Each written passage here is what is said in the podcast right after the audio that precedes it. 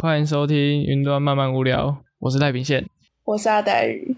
哎，这是这是我们大概第九集，对，我们的 EP 零九，是第九集？对啊，我以为第十集了。没有啊，我们最初那集只是试说两啊，对，远端录，然后没有上架，所以正式的第九集。好，至少我们应该是会撑到第十集。而且都是在暑假之中，对啊，至少我们暑假有完成一个小目标，真的哎，对啊，啊，那你这一集哦，你有什么要分享的星座故事吗？还是？我觉得我可以来推那本《书馆上》，就是我昨天晚上刚看完，对我要来推书。上一集你就有推一点点的嘞，对啊。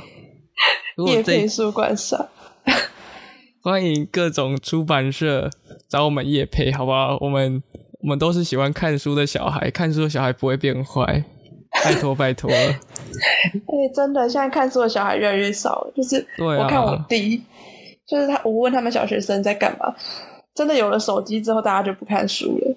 嗯。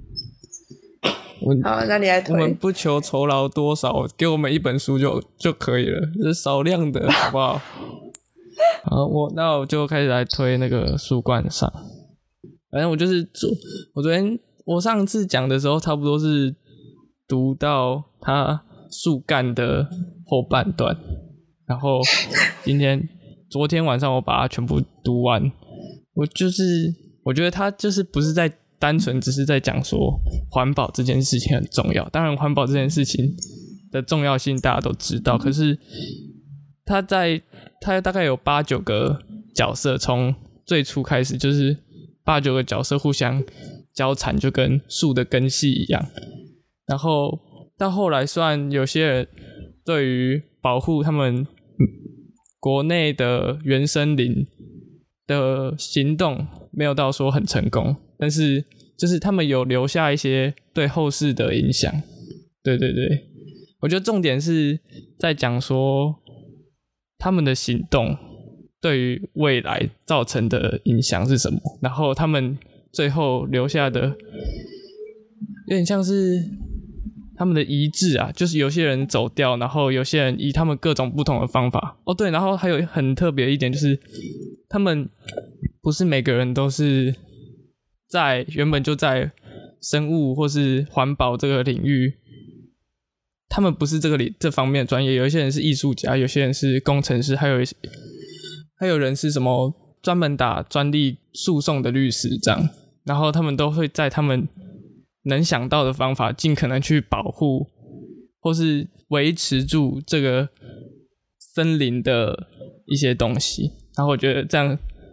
还蛮棒的，就是会有一种很充满希望的感觉。然后虽然在后面就是书读完的最后，台湾版的好像有那个作者的把，就是他可能应该算是后记，作者的后记，就是写说，我不知道这样可不可以讲，反正就是作者有说，如果问他说，如果这是他对人类。的未来，他是觉有没有觉得有希望？他是当然是否定的，因为就是人类以前生物课有学过一个比喻，就是如果以目前地球演化的总时程来看，当做成一天的话，那人类只在最后的十几秒钟出现而已。所以在这么长的演化故事上，我们只占了很少很少很少的一部分而已。那为什么我们就是我们的智慧虽然是看似比其他生物还要起厉害，可是就是跟是几亿年来的演化的树比较起来，他们有他们互相的根系可以沟通，然后有他们独有的生活方生存方式，就像他书中有提到一些，就是树他们会在地底下。互相交流，然后形成一个根系的网路，这样。那这个是人类没有办法在个体之间达成的事情，所以他觉得就是在这个环境的未来的希望会比人类未来希望还要大一点。然后反正就是可能最终的目标目标还是希望要保护我们的环境，对。那就是这是一这这本书的叙事方式，就是从四处零散的那些角色们，逐渐建构出一个完整的世界观，是他们要守护这些森林，这样很很推，很不错看，但是就是要多看多花一点时间看，因为它页数还蛮多的。嗯，哦，你。就其实你这样讲完，它跟我想象的蛮不一样的。我不知道是不是因为它的封面跟什么，就是我以为它是那种很像，就是欧美那种奇幻或者是科幻那种，有一点比较魔幻的，就是魔幻感更强大的那一种。哦，对，就有点像是，比如说像沙丘，就是那种，就是沙丘，你不会觉得它可能是。让你知道爱护是沙漠，就是他沙丘就会发现，他就就给你一种很壮阔的史诗，就是可能什么一个科幻宇宙的感觉。就是我本来以为书观上也是，就是一个架空的有关，完全架空，然后跟的世界观。对，嗯，就你刚才讲完之后，我还发现它是一个还蛮，就还自然感还蛮强烈的感觉。嗯，然后我发现它好像有一些里面的事件是有。借用现实世界发生的事件，像是其中有一段是有一个角色他在十九岁的时候被强迫参参押入一个在斯坦福大学地底下的监牢里面，然后然后我后来 Google 才发现这是历史上真的有这个相关的心理学实验，是把没有罪的人关进去，然后去。研究他们心理状态，当然就是因为他们这个不符合人权嘛，所以就就被提前禁止。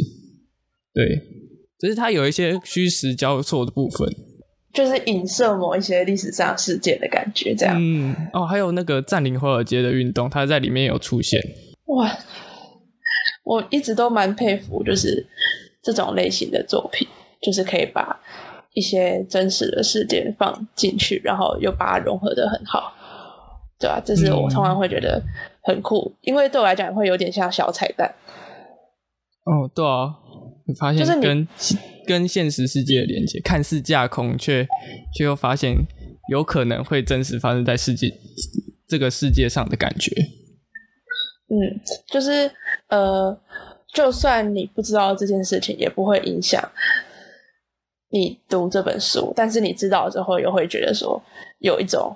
呼应，或者又可以从里面得到新的感觉，这样。嗯嗯，没错没错。哦，我要说一点，就是里面的那个注解超级多的，就是很多细项的注解，可能对于特一些特定的词汇或者什么的。可是我就没有特别去读那些注解，因为我觉得会影响我读这个小说的连贯感，所以我就忽略。可是其实真的不会影响。哦。啊，感觉超累的。我是那种会去看周杰的人，那感觉我会看 有点久。对我，我的话，我想一下，我好像也还是没有看什么书。我的天啊！没关系，没有关系的。啊，继承上礼拜那个看医生的话题，我这礼拜就是在进行看医生的事情，这样。对，然后我今天完成一个，然后明天再一个就解决了。那我就我的话是星期一的时候要去看那个拔智齿的医生，然后他会当下评估说要不要现在那个时候现在先拔，所以我可能星期一之后就是讲话会有点肿肿的，对，所以呃，祝福你，我觉得。拔智齿还蛮难受的，有点拔过吗？有有有，我左边跟右边都有拔过，感觉很痛。我拔过，我拔了四颗吧，就是各拔两颗。嗯，超痛。他会一次拔两颗，我那个时候是这样。所以是单侧两颗会先拔掉，然后再拔另另外两边哦，另外一边。对，对，我记得是这样。干，好痛苦哦！好，我要克服我的恐惧。其实我小从小到大都超害怕拔牙的。我以前从来没有拔过，我觉得可能是因为这样我才很怕。然后，呃，就是两边，可是每个人都不太一样哎，好像就是我那时候还有先给我看 X 光，我里面的牙长的形状是什么？就有的人会是可能某某一边比较痛啊，某一边没有什么感觉。我那时候好像也是有一点，可是我哦，我那时候我印象有点忘了，好像有一边是拔的时候比较痛，然后有一边是就是拔完之后比较痛。啊 啊！就是有一边是正在拔那个动作的瞬间比较痛，可是他拔掉之后就还好。然后另外一边是就是后来才痛。看，我真的觉得超可怕，而且而且看牙医不好。我有，我记得我看到我下排的智齿都是不是牙齿都是长垂直长起来的吗？嗯，它是它是长。平的，然后长在牙龈里面，我觉得我一定会两边都超痛，痛死。哦，所以你现在已经有看到状况了，只是还没有拔这样。我在原本那个牙医那边就已经有照过 X 光，然后我就是看到那个画面，我就觉得完蛋，星期一一定是完了。好，那我们下礼拜就看你的状况，反正再怎么样，我们现在有一个存档。没错，我们现在一定会有一个存档。对。所以搞不好，如果下一拜延迟的话，我们就是还是可以上架 这一集之类的。听的人会觉得时空错乱，不知道现在到底在讲什么时候。我现在觉得就是，呃，就是前之前不是疫情快要结束嘛，那这几天又有点微妙，然后各个大学也是有点微妙的状况。对啊，我就是有一次有点就再观望看看吧。对啊，嗯，真的是偏麻烦哎。对啊，疫情就是很让人困扰。可是我有时候会觉得，是不是要与它就是与自然共存？就是如果又像你讲的，就是以宏观点来讲的话，人类就不过就是这个宇宙之中的短短的几年，那这疫情更是里面短短几年，可能它就是一个本来就会有的，就是可能让它就是一个自然的法则。对啊，我这个我我也是最近才换换成这个想法，因为我原本想说，看这个新武汉肺炎一直在搞啊，我我们到底是要什么时候才能回归所谓的正常？可是现在的状况是不太可能再回到像疫情之前那样的生活了。然后我前阵子又有听到骨癌的 podcast，他开头就在讲这个疫情的事情，然后他说。要学会跟病毒这个病毒共存，疫情就是台湾的疫情不太可能再清零了，对，不会是说什么连续清零，就是有在稳定控制住，反而是要稳定的去让每个人人民都接着接种到疫苗，然后疫调完善的做，然后就是不要让防疫有任何一个漏洞，这样子才会是跟病毒共处的最好方式。嗯，我觉得就是真的就是。还有就是怎么让经济在有疫情的情况下，可以在一个正常的活动，是吧？也不是说要跟以前，应该说正常的，好像这样讲会拿原本没有疫情的情况来比，应该说让可以有一个稳定的经济活动啊，就是，对啊，可能就是商业上也要得到平衡，但我还是很期待五倍券，而且越多越好。啊，这样但这样国库真的会不行。我不知道，因为我会有这个想法，就是我觉得可能我本来是一个比较以大自然为比较那叫什么讲主要中心思想吧，就是我会觉得，就是这是天择的一部分，但这样又会偏没品，因为我可能就是会觉得这是大自然运作的一个合理，所以很多事情，比如说，呃。对啊，就比如说生病啊这种，我就会觉得可能就是一个自然的淘汰的过程。嗯，可是这样对一些可能比较以人道为主要精神的朋友们，或是支持社会学一些朋友，可能就会听着觉得不行。就是，嗯，对啊。我但我自己是觉得，我就是觉得说，可能就是如果你熬不过这病毒，那你就只能忍了。对。喂，有了。喂，好，所以，哎，好，所以你刚才听到哪里？呃，忘了。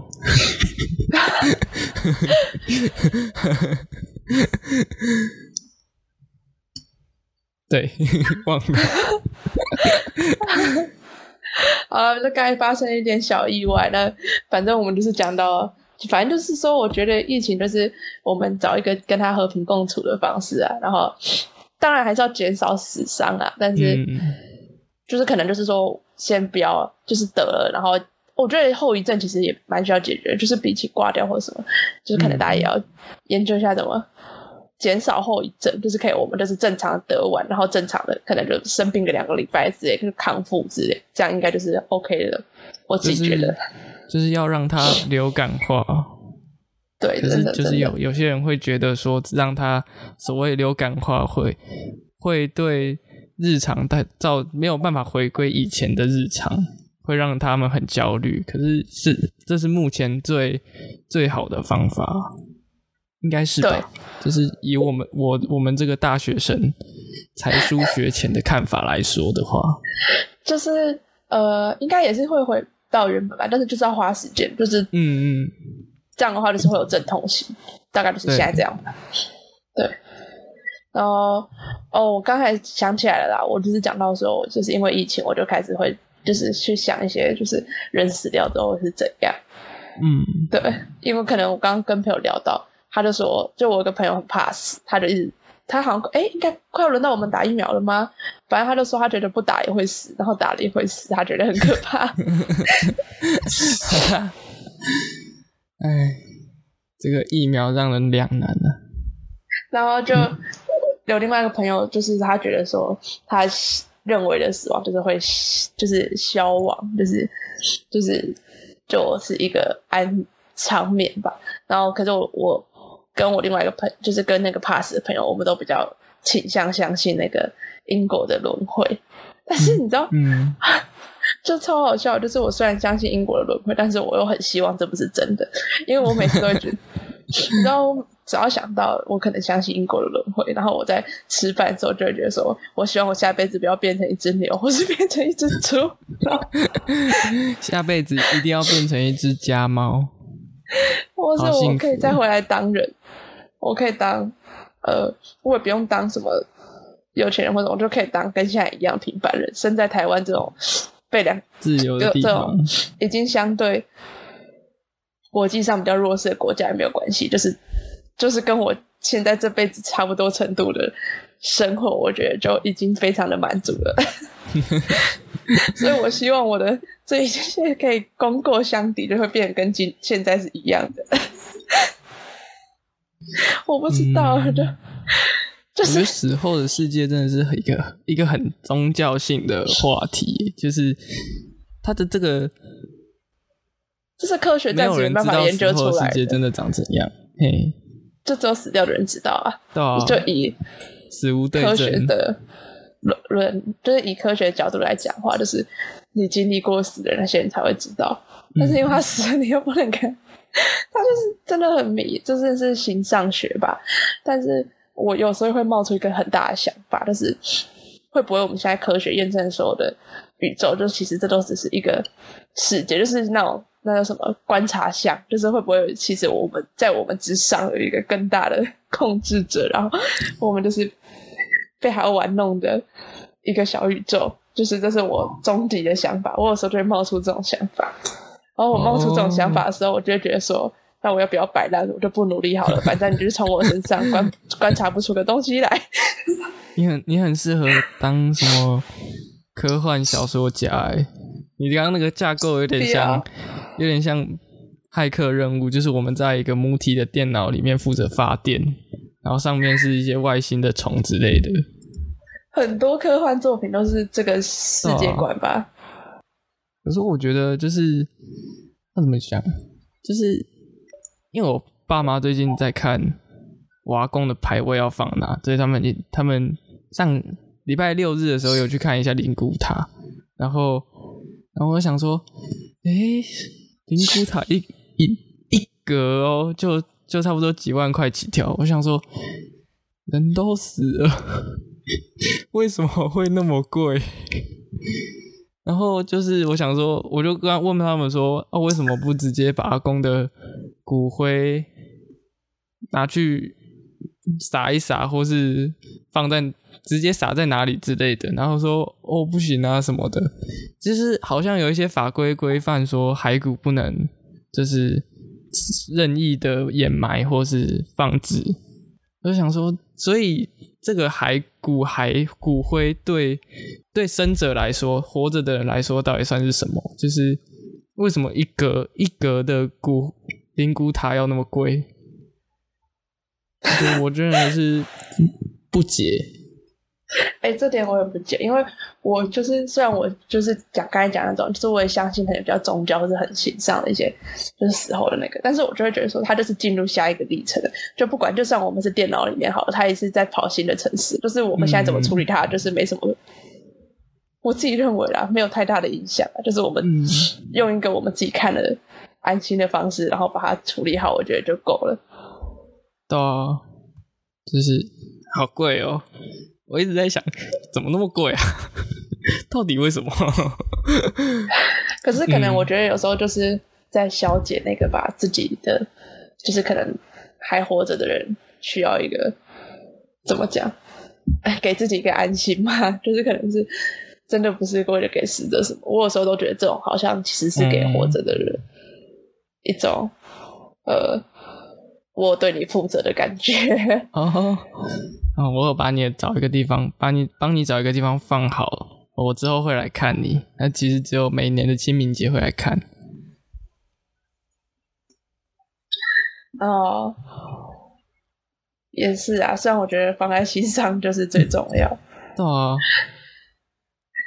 而且就是其他国家的，就是。亲人的墓好像是随时想去看都 OK，不会有一种，哎，我现在去看，不是清明节的时段去看，会不会觉得奇怪？那这个可能是我一个小小的幻想，就是我看很多电影影集或是动画，他们所描绘的欧美或是日本文化都是，哦，你们他的亲人在那边，然后想念的时候就可以去过去看，嗯。我感觉就是，我不知道哎，这真的是很难很难说。呃，反正我就是最近有时候想这些事情，但我有时候也在想，我是不是现在只在作为一些荒废的理由？就是有时候就会觉得说，对啊。啊，可能还有我最近又开始夹教，然后就是又在教，就是我我在看那个接下来国文要教，然后就看了那些古人，然后我那天真的就是看着那个太阳跟月亮，我想说，好像以前那些名人就是也对他们做研究，也写过他们的作品，啊，他们就是人就这样拜拜了，然后我就开始想说，他们人到底去哪里？啊，我之后也写不出这种东西留着啦，然后我还要不要先拜拜算了？我就开始乱想这些东西，超好笑。嗯，大概就是这样，对吧？可是我是那种，就是那叫什么啊？我也忘了。天哪，真的太久没读书了。呃呃，高中历史课本有有一个。我我等你讲完，我再回想。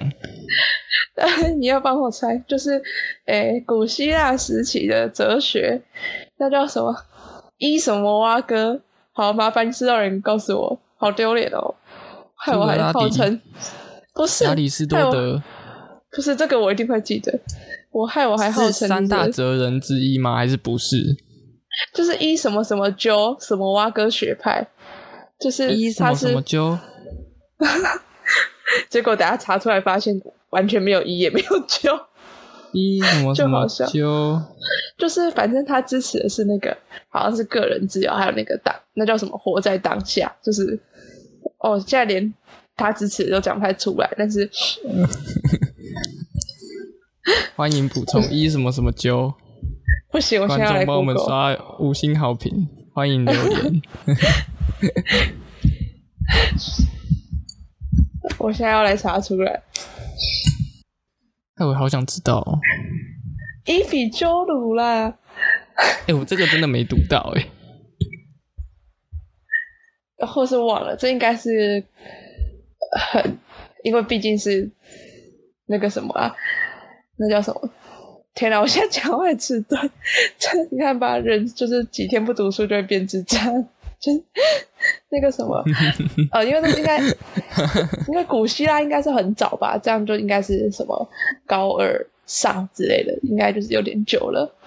哦，享乐主义啊！我刚才在那边讲什么快乐？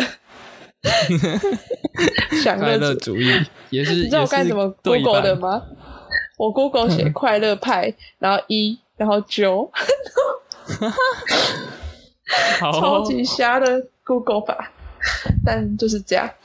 反正伊比鸠鲁，我那个时候高中记得看到他的时候，我就觉得我很支持，就是反正他就是支持享乐主义这样。嗯，活在当下。对他就是觉得，反正我们都是当下，人类都是因为当下，然后产生了欲望，然后去进行我们的行动。那这样我们有欲望，那我们就是想办法在我们的行动中去满足我们的欲望，可以得满足我们的快乐，这样就够了。对，嗯，那你觉得嘞？你是说我的个人美学吗？还是？对啊，我不知道哎，我现在过的，我现在活着的感觉就是，有点像是我眼前的一切，在我死后我都没有办法触及，所以我就是在当下好好做好一件事情就好，在我喜欢的地方做好我喜欢的事情就就好，不要愧对自己的良心，这样。这样这样算是什么学派？不知道赖品线学派好不好？赖氏赖氏美学，OK。我现在好饿哦，突然。因为我晚上弄个东西，然后我们你边吃边没有，不用。大家哎，就是哦，因为我今天去看那个，就是我久违的出门，而且跟朋友久违跟朋友出门，然后去看那个棒球赛。然后，因为现在球场就是疫情，就是禁止在球场里面饮食，所以就我就我们就赛前去 seven 买的，就是小东西吃这样。对，嗯，然后所以就吃很少，而且就是看球，就是因为很热，然后就会流汗，所以那个就是体力也消耗的蛮快的，所以就。嗯，我现在就超饿的，突然很想吃宵夜。天哪！我昨天吃宵夜的时候是在一家算是烧烤店，就是我们在吃烧烤烤的时候，旁边就在播棒球比赛。我朋友展哥就说，因为我们一群人一起去吃，然后他就跟我们说，如果是现在在比一些棒球比赛的话。就是台湾队友出战那种棒球比赛，那个整个现场应该很沸腾。嗯，想到这个，哎，就是，所以感觉吃东西边吃东西边看比赛是一个很棒的享受。我觉得，就是球赛这种东西，就是典型要配食物啊，什么配个啤酒，或是配个，就是它就是那种你去看那种电视。转就是那种什么新闻播那种国外，就是他 国外也很多那种什么运动餐厅，就是在那边转播足球赛之类，然后就是卖那种素食，就是那种 不怎么营养，可是就很好吃的东西，什么什么汉堡、薯条、啤酒之类的，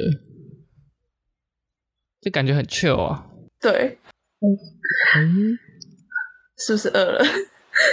那新竹有什么宵夜能吃？你看，你说就烧烤是不是？哦，我们昨天是吃烧烤，然后，然后还有什么宵夜？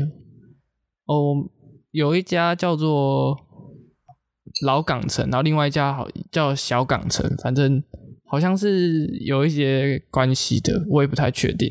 好像是我记得是吃，我不确定诶。但是我有一次补习班老师带我去吃，还蛮好吃的，值得一吃。哦。我觉得你上次现动那个也很酷哦，清丹杂西这是那个西藏的料理，在东门市场里面。东门市场晚上差不多八九点多，九点之后还是有不少店是开着的。嗯，还蛮不错的地方。然后平常就是正常吃饭时段的话，那边真的是灯火通明，很多好吃的店都在那边开。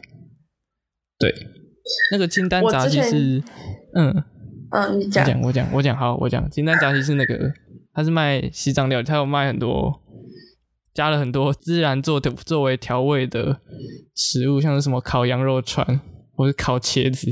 我朋友喜欢吃茄子，所以他就点烤茄子来吃。看那个，已经吃不到，它不是那种软烂软烂的茄子，它是它烤到它没有把水分都烤掉，它不会是那种，它它有点脆脆的，有点硬硬的，有点像马铃薯的那种茄子，还蛮好吃的。配上那个孜然那个麻麻的感觉，如果现场有有一手啤酒，不是一手一瓶一瓶啤酒，那个感觉非常之过瘾啊！听了又饿。哎，有没有？我刚刚讲的是，我之前有新竹的朋友跟我说，就是新竹的东西很多都在什么旧城区比较好吃。对啊，是没错，真的是在比较。就是靠以前发展的地方，就是东门市场那块，然后新城隍庙那附近。那像城隍庙凌晨四点就有一家鸡汤是有开的，就是它只有在清晨那个时段开。因为听说，哦，他就说他就在跟我分析说，青椒食附近的食物真的是不能吃。嗯，对对对对。我就不推荐青椒附近的美食。所谓的美食不是麦当劳。那再问你一个青椒的问题，因为我朋友要去清大读书，然后他就是在想要找家教学生，这样他还在观望。然后他说，新竹很多人喜欢在青椒里面上家教，因为我们以为家教都会去别人就是小孩的家里面上课。然后我就调侃他说：“你有没有交谈交通能力？你要当什么家教？”然后他就跟我说：“新竹很多人都在学校里面上家教。”什么意思？什么意思？就是小孩会去清大或交大里面上家教，有这回事吗？他跟我说，因为竹科的人都想要把小孩丢进去清教，浸淫在清教的 风气里面，小孩就会考上清教。我觉得超瞎的。我是觉得瞎到爆掉，然后虽然不是到底要要怎么样，还还要把小孩硬拖去大学里面上个家教。虽然清大、交大本身就是一个就是散步的好地方，可以去绕他们的校区，稍微散步一下也是不错。可是为什么特别把小孩送到那里面？我的理解是散步的好地方。后来我得出一个结论是，我想说是不是因为那边没有东西可以吃，所以没有一个咖啡店什么的可以在那边家教，所以家长想到的方法又觉得看起来比较安全的，就是把直接丢到那个清教，然后叫清教的大学生来教。我就只有讲出这个解释。这个我真的是不知道，因为因为我也没有上过清大、交大大学生教我的所谓家教。我也是去上各种奇怪补习班，才一路走来的？我以为你要说你也没有进去过青教教，哎，我有进去过吧？有啦，一定有进去过吧？我我不能说我没有进去过青椒啊，至少清大我是有进去过，嗯。哦，反正我听到的时候就觉得，我就一直跟他说，一定是因为没有东没有地方可以吃，没有东西可以，就是没有地方可以去，只好去请教。我就一直这样笑他。对。哦，真的好饿！我真的就是因为我那时候回台南就想说，我可以再回来暴吃，结果因为疫情就也没办法暴吃。嗯。对啊，我就很想吃。感觉台南有很多好吃的东西。牛肉火锅，我真的觉得我回台北之前不能没有吃到牛肉火锅。我上一次吃牛肉火锅是寒假吧？我对啊，寒假的时候我台北同学来找我玩，然后去吃。我怎么可以跟台北人吃牛肉火锅的频率是一样的？完全不行。这时候你就要不怕死跑去内用？可以吧？现在可以，可以有有有，可以内用了。好，可以内用，那就赶快去内用，赶快吃一吃，暴吃一顿，大吃特吃。我有去内用过啦，但是我觉得有的东西还是不太适合内用。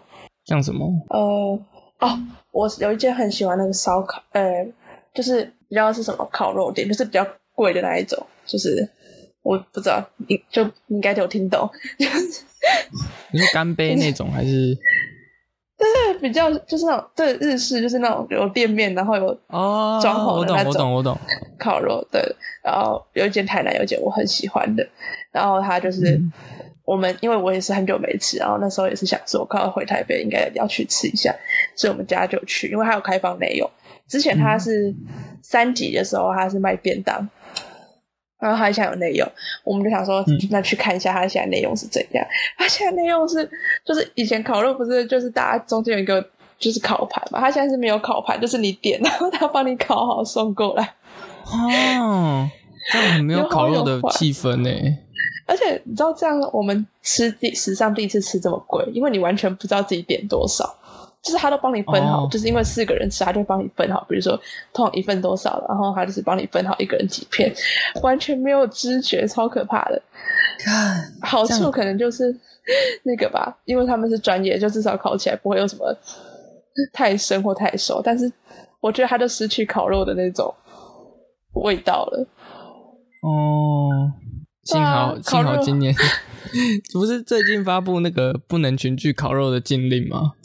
哦，对啊，中秋节我对啊，我前几个礼拜上上个礼拜对录音之前，我才去同学家烤肉，直接赚到还好有先先烤起来放，超爽。烤肉这件事真的就是要是就是它重点就是一起烤的那个动作，对，就是要有明火，然后一起烤，然后大家一起屁话聊天，这才是最爽的好不好？烤肉店也是。就算是烤肉店也是，烤肉店也只是就是好一点的肉，好一点的场地这样，但是它还是重点还是中间那个，而且那个烤完当下才会就是最烫吧，就是就是也是最好吃的时候。嗯，就是虽然他们有专门烤的人会烤的不错，可是他就是还要再拿过来，就是过程中还是有凉掉的可能。我们那时候就一直吃到凉掉，就是。而且因为生意又很好，就他们这样服务员也是超忙的，他要帮你烤肉，还要帮你点餐，还要帮你送餐，然后哦对，no，烤肉店还有那个汤，就是鸡汤可以一直续的那种，他也要帮忙送。你知道他也他也不能放在你旁边，你知道吗？他现在是你要跟他说你要一碗，然后你们有四个人可能就要四碗，然后你可能喝三口又没了，然后再来。好，我觉得我要在这边给所有。辛苦的餐饮业者一个大大的 respect。对啊，而且就是可能防疫什么防疫的规范受限，他们人也不能请太多，所以他们请到的人就只能一直忙，一直忙，一直忙，真的是要 给给他们一一生辛苦了。然后多多去关照他们的店，这样多给他们一点钱。我果然，我果然还是吃内用好了，不是内用了，外带了。可是外带的话，就是有一些店家就不能保证它的品质，他干脆不是他会选择不给你外带，就他干脆不开了吗？对，而且我都快要变成那个 Uber Eats 大师。你说你都不会点到雷是不是？没有，就是一直就是有一阵子就是完全禁止内容的时候，那那时候。呃，我忘记了，反正我记得我妈那阵子也比较少煮饭，所以就是整天研究 Uber Eats 有什么可以订。哦，可是哦，Uber Eats 真的是万恶的根源，他他也吃掉我很多钱，而且又有运费，又会他又会比较贵啊，就是还要比原本加外送费，没错。反正我以前蛮喜欢意大利面店，然后他一开始我也是发现他有 Uber Eats，然后才吃到。然后后来我就发现他就从那个平台上消失了，然后结果就发现他现在就是在自己他自己开了一个平台，就是可以直接跟他点餐。然后哦呃，可是我家距离就变成他就不送了，就要变成自己去自取。然后好像离他的店家就是可能一个距离以内的，就是他们自己会送。嗯嗯，这样也是个好方法。虽然有些人会觉得自取也是很麻烦，但是我觉得是支持自己喜欢的店家是一件很棒的事情。我觉得就是不一定吧，可能有的就觉得 Uber 方便，啊，有的就觉得就是真的也是看到它的方便了。我现在已经打开我的 Uber Eats，本集要宵夜，没有叶片。本集没有折扣吗？好奇这么晚的话会有什么东西？你讲的我也好饿哦，shit！都是呃，哇，都是这叫什么？那个咸酥鸡。咸酥鸡是万恶，不可以点，点了就惨了。啊？怎么一堆我不知道的店家？Hello，是怎样半夜开的店？是因为这个时间吗？应该是时间问题。完全没看过的，哎，不合理吧？我好想叫来，疯掉。怎么办？好了，我现在看到的什么都是好多咸酥鸡哦！天哪，好了，不能看了。为什么会有一种就是宵夜宵夜要吃炸物的一种潜意识的感觉啊？这是台湾人的习惯吧？我觉得 对啊，超级不超级不健康的。你们学校附近呢有？你你们有吃宵夜的习惯吗？就是大学中山，中山真的是在一个偏穷乡僻壤，他又在，反正就是，其实我也不常吃宵夜，通常还是也是靠着 Uber Eats 跟 Food Panda，不是通常就是室友在揪的时候，我都会说不要，然后其实我也平常也没有什么吃宵夜的需求，就是。哦，饿了哦，那就去睡觉，就是要去睡觉的意思。然后早上起来，再想说要不要吃早餐，或者直接吃午餐之类的。对，然后中山有什么宵夜吗？哦，我们就是隧道口，中山有一条隧道是只可以从学校切出来的，不用再绕一大圈，跟车子一样。反正就是从隧道口一直走出来，有一家叫做保守的，算是。算是永和豆浆的那那一类的店。那如果我如果那我从就博二的电影院那边走回来，我觉得好吧，差不多可以买个东西吃。那我就会在那边停下来，稍微买个东西，然后再走回去这样。然后哦，就在包手的斜对面斜对角有一家大埔，我是有常常去吃。啊，我都会晚上的时候去吃大埔。就是那种铁板烧店。台北的，对对对，我还没有去吃台北的大埔。突然想到这件事情。我可是就是不知道为什么高雄的大埔好像调味有点咸诶，我怕他们之后会去洗肾。我听说每一个地区的大福都有各自的特色。嗯，味道比较重。台大。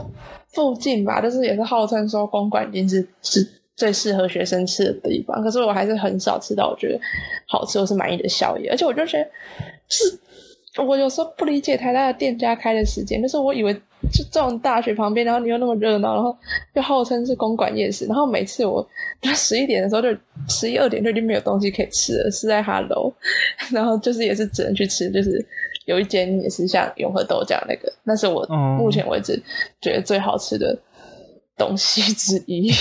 可能因为它便宜，然后又不难吃，而且它还可以那个自助配，就是可以点超怪。我后来都点那个手工抓饼加蛋加油条，是不是超罪恶？好罪恶，超级罪恶！我没有吃过这样的组合，我顶多手工抓饼加半熟蛋。我也是那天才知道可以加油条，就是那个老板娘会用一种很怪异的眼神看你，但是还是会照做。